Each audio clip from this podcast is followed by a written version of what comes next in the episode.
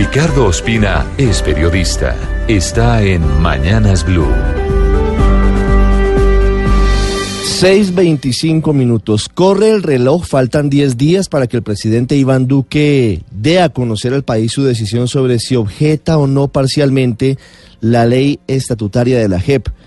No habrá una objeción total, son más de 180 artículos y solamente en caso de que llegara a hacerlo lo haría en torno a cuatro o a cinco artículos.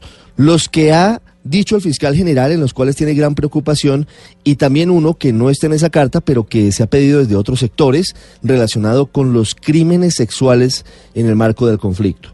Con base en eso, la JEP mientras tanto sigue avanzando en su trabajo, porque todavía no conoce si esta ley va a permanecer incólume o si eventualmente se harán modificaciones u objeciones. Pero en la JEP siguen pasando cosas importantes. Ayer hubo dos noticias que de alguna manera demuestran que sí está utilizándose para buscar el cierre del conflicto, al menos con las FARC, con los paramilitares y con quienes colaboraron desde el ejército con grupos criminales.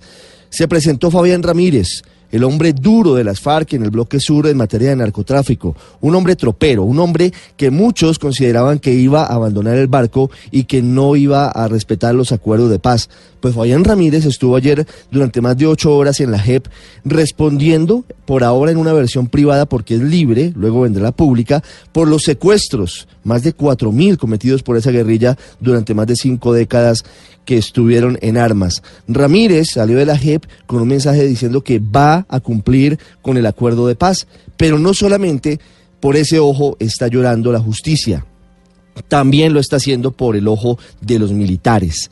55 uniformados han rendido versión libre ante la JEP por los llamados falsos positivos, que no son otra cosa que homicidios en persona protegida, personas que eran asesinadas, engañadas, vestidas de guerrillero, les ponían armas al lado y eran presentados como supuestos insurgentes muertos en combates. Quiere decir que la JEP sí está trabajando. Quedan retos importantes. Queda todavía por definir el caso Santrich, queda todavía por definir si Iván Márquez y el Paisa salen o no de los beneficios de esta justicia. Y mientras tanto, también hay noticias sobre la JEP desde la política. El expresidente Álvaro Uribe, de alguna manera, se retractó anoche en Armenia. Después de que había dicho por Twitter que lo mejor era acabar con la JEP, dijo que eso no es posible y que lo que toca es hacerle modificaciones.